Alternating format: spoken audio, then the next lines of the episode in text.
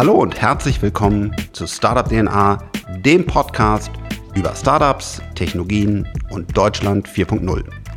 Ich bin der Frank, los geht's. Hallo und herzlich willkommen zu einer neuen Folge vom Podcast Startup DNA. Heute habe ich mal keinen Gast, sondern ein spannendes Thema, Bitcoin für mich ein Thema, wo immer, wenn ich etwas dazu sage, wirklich eine Menge emotionale Reaktionen kommen und es gibt die starken Befürworter, es ist die einzige Zukunft und es gibt die Leute, die sagen, das ist doch alles Betrug und Mist, zum Beispiel Warren Buffett. Also, hierzu mehr jetzt in diesem Podcast. Viel Spaß dabei. Bist du auch bald Bitcoin-Millionär? Das war natürlich ein bisschen äh, Clickbait ähm, von mir, aber das Thema Bitcoin ist sehr emotional aufgeladen. Die einen sagen, es ist die Zukunft und die anderen sagen, das ist doch alles nur Betrug. Und da sind auf beiden Seiten wirklich große Leute. Zum Beispiel, ich glaube, jemand, der es nicht so gut findet, ist äh, Warren Buffett. Und es gibt auch ganz viele große äh, Tech-Köpfe, die sagen, das ist wirklich ähm, die Zukunft. Vorab Erstmal eine schlechte Nachricht. Die Wahrscheinlichkeit, dass einer von euch einfach mal so über Nacht Bitcoin-Millionär wird, ist sehr, sehr, sehr gering. Das liegt an der Markteffizienz. Das bedeutet, es gibt öffentliche Märkte, wo man Aktien, Bitcoins und noch ganz viele andere Dinge handeln kann. Das ist eine tolle Errungenschaft. Und jetzt ist es so, dass ganz viel Kapital, ganz viel Köpfe heutzutage auch viel Software, viel künstliche Intelligenz, versucht hier Opportunities zu finden. Also wo ist eine ineffizient, wo ist ein Unternehmen ähm, zu gering, zu hoch bewertet, dann kann man es auch shorten. Ähm, oder natürlich auch bei den ganzen Kryptowährungen wie Bitcoin, Ether und so weiter. Wo glauben Leute, das ist eigentlich falsch bewertet, egal ob zu hoch oder zu tief.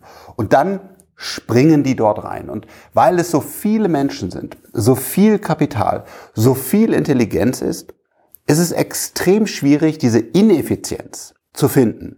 Und das macht es so unwahrscheinlich, dass du einfach mal aus Glück ohne ein großes Research-Team oder andere wirklich unfaire Vorteile mal ebenso über Nacht Bitcoin-Millionär wirst. Was ist eigentlich ein Bitcoin? Bitcoin ist eine Währung, sowie Euro, Dollar oder Yen. Der große Unterschied zu allen anderen Währungen ist, oder zu allen Fiat-Währungen, wie man sie nennt, dass sie eben nicht von einem Staat ausgegeben wird und von einer Zentralbank gesteuert wird. Hier, das kann man fairerweise sagen, ist manchmal Willkür am Werk. Das heißt, Politiker oder andere Köpfe in den Zentralbanken drucken Geld. Also sie vermehren einfach den Euro oder den Dollar. Und da kann man sich schon fragen, ist das okay, was sie da tun? Der Dollar historisch gesehen war zum Beispiel von Gold gebackt. Also hinter jedem Dollar stand eine gewisse Menge an Gold.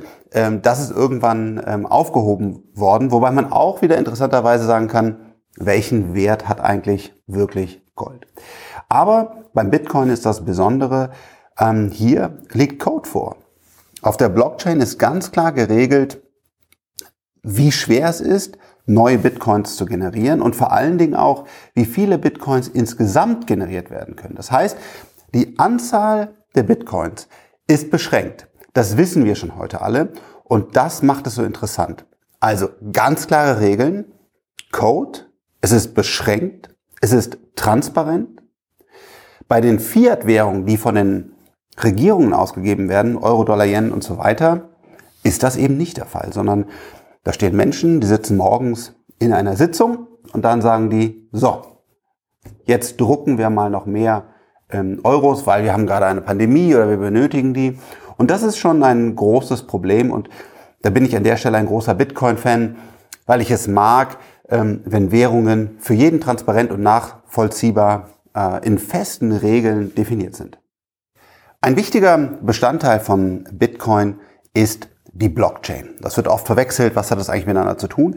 Die Blockchain ist die Technologie dahinter. Das ist ein sicherer und verteilter Datenspeicher, der ähm, nicht wie bisherige Datenbanken ähm, angreifbar ist, wenn man ihn denn hacken will. Also die normalen Datenbanksysteme, die relationale Datenbanksysteme, es gibt auch andere, die kann man verändern, ohne dass Menschen das nachvollziehen können. Und das passiert eben nicht, weil sie in sicheren Rechenzentren stehen, weil Mitarbeiter Verträge unterschrieben haben, die Polizei kommt oder erstmal das Gericht und nach die Polizei, wenn man solche betrügerischen Dinge dann macht. Das ist bei der Blockchain anders. Die Blockchain hat die Sicherheit in der Mathematik, in den Algorithmen, in der Konsensusfindung, in der Verteiltheit ähm, eingebaut. Das heißt, es ist wirklich von von der inneren Struktur her eine, eine sichere Datenbank. Und diese Blockchain wird genutzt, um dann die Bitcoins von dem Eigentümer A zum Eigentümer B äh, zu übertragen. Und äh, diese Blockchain an sich ist schon eine große Revolution. Die, die brillante Idee dahinter, also das White Paper, das ja beides beinhaltet hat, äh, von Bitcoin übrigens ein Geniestreich, also wirklich äh, unfassbar toll, wer, wer das alles so kombiniert hat und sich ausgedacht hat. Also einfach brillant und, und, und tiefen Respekt. Und diese Blockchain ist eine Technologie, die man vor allen Dingen aber auch in ganz vielen anderen Bereichen einsetzen kann. Es ist eben nicht nur gut, um Bitcoins sicher von A nach B zu bringen und äh, zu verwalten und Transparenz zu schaffen und so weiter, sondern ähm, auch für ganz viele andere Dinge. Und es gibt Weiterentwicklung dieser Blockchain. Also es gibt die Blockchain, die unter Bitcoin sitzt, aber es gibt zum Beispiel auch sowas wie, wie die Ethereum-Plattform und ähm, Hashgraph und ganz viele andere Blockchain- und Distributed Ledger-Plattformen, die die gleiche Idee haben, aber das meiner Meinung nach deutlich effizienter und moderner umsetzen. Das heißt, eine sichere Blockchain, weil sie wurde bisher noch nicht gehackt, das ist wirklich sehr, sehr gut, steht hinter äh, Bitcoin, aber weil es so schwer ist, die auszutauschen, ähm, nicht unbedingt die modernste. Eine der großen Theorien äh, hinter Bitcoin war, dass sich das als Payment äh, durchsetzt. Ich kann mich noch erinnern an der einen oder anderen Bar, natürlich eher im Geek-Bereich, äh, habe ich gesehen, Bitcoin accepted hier. Es gibt diese berühmte Geschichte, ähm, wo eine Pizza mit Bitcoins äh, gezahlt wurde, die heute übrigens, glaube ich, 10 Millionen oder 100 Millionen wert werden. Ähm, das war schon soweit ich die Community verstanden habe, ein großes Ziel, zu sagen, Bitcoin ist auch der Weg dahin, dass man damit bezahlt. Wir müssen aber heute sagen, das Netzwerk, die Blockchain hinter Bitcoin ist nicht effizient genug. Die Transaktionen, also ich zahle die Pizza, ich zahle den Kaffee, ist einfach zu teuer. Sie ist deutlich teurer, da gibt es verschiedene ähm, Schätzungen, aber keiner, kein Experte ist der Meinung, dass sie auch nur annähernd jemals an Visa, Mastercard oder andere große Netzwerke herankommen.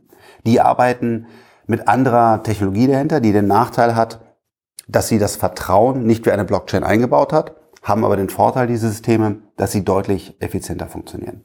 Ich glaube, heute schätzen auch die meisten Experten es so ein, dass der Wert von Bitcoin nicht im Payment liegt, sondern in einem völlig anderen Bereich. Bitcoin ist nämlich heute der Wertespeicher. Bitcoin ist das neue Gold.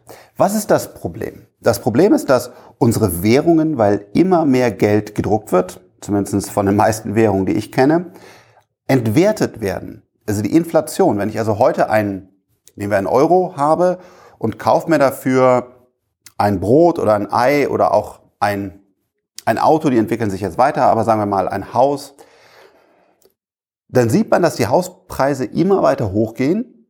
Die Häuser an sich werden ja nicht mehr wert, das sind ja die gleichen Häuser, sondern die Währung wird weniger wert, sie wird entwertet. Und das ist ein Riesenproblem.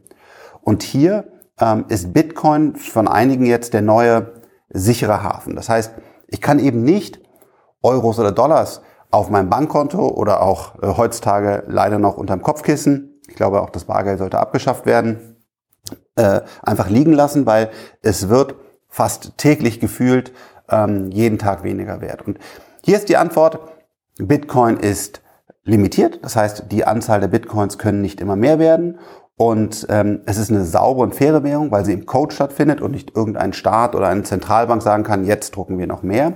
Und das ist die Idee, zu sagen, ich lege mein Geld in Bitcoin an, damit ich eine Wertstabilisierung habe. Das heißt, dass ich von dem, was ich heute besitze, heute vielleicht noch ein Euro, wenn ich jetzt in Bitcoin wandle, in Zukunft genauso viel kaufen kann, wie ich heute davon kaufen kann. Und das ist eine Idee, die ich absolut nachvollziehen kann. Ich bin auch äh, kein Freund davon, äh, vielen Euros, Dollar oder Yen zu halten, weil Cash ist Trash. Das ist man, muss man leider wirklich sagen. Ähm, wer viele Euros oder Dollars äh, auf der Bank hat, das ist einfach wahrscheinlich oder sehr, sehr sicher der falsche Weg. Ähm, die werden einfach immer weniger wert. Und deswegen kann ich zum Beispiel, äh, ich glaube von Trend Micro, einem, einem sehr großen, sehr erfolgreichen Unternehmen, der gerade die massive Entscheidung getroffen hat, zu sagen, ich lege wirklich all meine Barreserven, also das Geld, was ich in den nächsten paar Monaten nicht mehr brauche, 100% in Bitcoin, kann ich total verstehen. Also ist eigentlich ähm, ein, ein kluger Schachzug.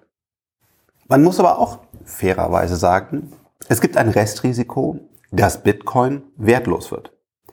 Wie wahrscheinlich das ist, das muss jeder für sich wissen. Aber ich will ein paar Punkte aufzeigen, die das möglich machen würden, dass Bitcoin wirklich zumindest keinen hohen Wert mehr hat. Das eine ist die Regulierung der Staaten. Wenn zum Beispiel die USA oder China sich entscheidet, Bitcoin zu stoppen, das heißt, ich darf zum Beispiel keine Bitcoins mehr kaufen, ich darf die nicht mehr halten. Das ist natürlich alles dann für den Staat schwierig nachzuvollziehen. Das ist ja auch einer der großen Vorteile von Bitcoin. Ich habe es in dem virtuellen Netzwerk, das ist verteilt. Also selbst wenn zum Beispiel irgendwie die Datenstränge in China verboten würden, dann würde sich die verteilte Datenbank weltweit ähm, immer noch ausbreiten können. Aber es macht Dinge schwieriger. Und äh, dann ist ja die Frage, haben die Leute noch das gleiche Vertrauen, wenn zum Beispiel USA sagt, ähm, ich verbiete, ich verbiete Bitcoin. Das andere ist, in der darunter liegenden Technologie der, der Blockchain, die schwierig vollumfassend aktualisiert werden kann, weil dann wieder die ganze Community zustimmen muss, was ja auch seine guten Seiten hat, wäre ein Fehler. Und auf einmal könnte man zum Beispiel Bitcoin-Transaktionen machen, ähm, die nicht nachvollziehbar sind oder jemand könnte Bitcoins klauen. Es ist unwahrscheinlich, weil sich die Blockchain, muss man einfach sagen, sehr gut gehalten hat. Und es gab fast keine Angriffe. Wenn waren es menschliche Fehler, soweit ich weiß. Also erstaunlich guter Code und eine erstaunlich gute Community dahinter. Nur theoretischerweise könnte man einen Fehler finden und damit würde dann das Kapital meiner Meinung nach aus Bitcoin herausfließen. Das andere ist, jemand könnte eine neue Währung erschaffen, weil es ist ein virtuelles Modell, was, was, was Bitcoin macht. Ähm, und es geht am Ende des Tages darum, vertrauen Menschen ihr Kapital diesem Wertespeicher an. Sagen wir, irgendjemand würde es schaffen, den Petercoin ähm, zu etablieren und zu sagen, hey, meine Blockchain ist sicherer, ähm, ich habe da ein besseres Backing, weil ich habe da mehr Kapital drin. Ähm, vielleicht gibt es sogar irgendwie Payments, die auf der, auf der Währung laufen können, die hocheffizient laufen. Wie auch immer. Irgendeiner schafft es aus Marketinggründen, aus Marktdruck, aus einem besseren technologischen Produkt zu sagen, hey, mein Petercoin ist besser als dein Bitcoin. Dann würde nach meinem Verständnis Kapital aus Bitcoin in diesen neuen Coin reinfließen, weil der Kapitalhalter ja das Kapital schützen will. Und er würde dann sagen, hm, ob dieser Bitcoin wirklich noch so bleibt, weiß ich nicht. Ich gehe mal in diesen neuen Coin rein. Und dann Quantencomputer. Quantencomputer werden gewisse Algorithmen, gewisse Sicherheitsmechanismen, Verschlüsselungen ähm, herausfordern. Und dann könnte es sein, dass Bitcoin das nicht überlebt. Es kann natürlich auch sehr gut sein, dass die Community gute Lösungen findet, sich die Community einigt und damit dann auch den Code aktualisiert oder vielleicht Quantencomputer noch viel länger brauchen. Aber wenn man gerade sagt, ich möchte mein Geld in Bitcoin für 30, 40 Jahre speichern, dann kann das schon eine Herausforderung sein. Und es gibt sicherlich viele weitere Beispiele. Bitcoin kann also stark an Wert verlieren oder wertlos werden. Ich sage nicht, dass es wahrscheinlich ist.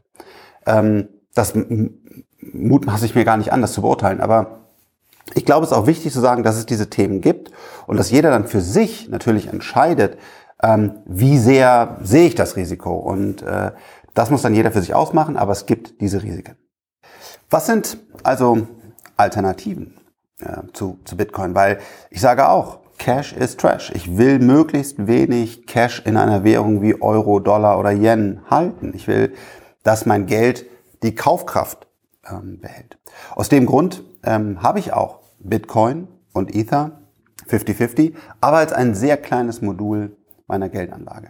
Ich glaube persönlich an Tech-Aktien. Ich glaube daran, dass die Entwicklung, die wir sehen, dass äh, Prozessoren immer besser werden, diese Kamera, an die ich gerade spreche, ist äh, ein iPhone äh, 12 Pro, unfassbare Entwicklung. Ähm, wenn man sieht, wie Google AI voranbringt, äh, Tesla die Autobranche revolutioniert und auch andere Branchen revolutioniert.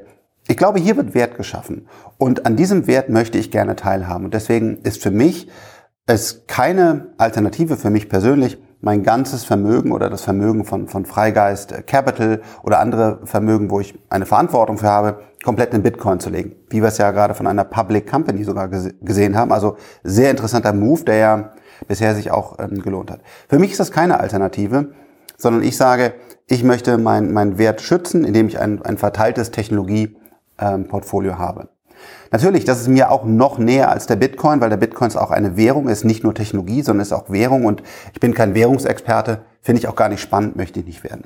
Deswegen äh, mein Kapital, was ich nicht äh, direkt benötige, was, wo ich, wo ich langfristiger irgendwas fünf bis zehn Jahre ähm, hoffentlich darauf verzichten kann. Das ist in einem verteilten Tech-Portfolio, aber es beinhaltet auch Bitcoins und Ether, weil ich schon die Idee sehr gut finde und sehr spannend finde, was da passiert. Und es kann auch gut sein, dass wirklich sich Bitcoin als der Safe Haven herausstellt, weil was da gerade die Notenbanken tun, ist einfach eine Katastrophe.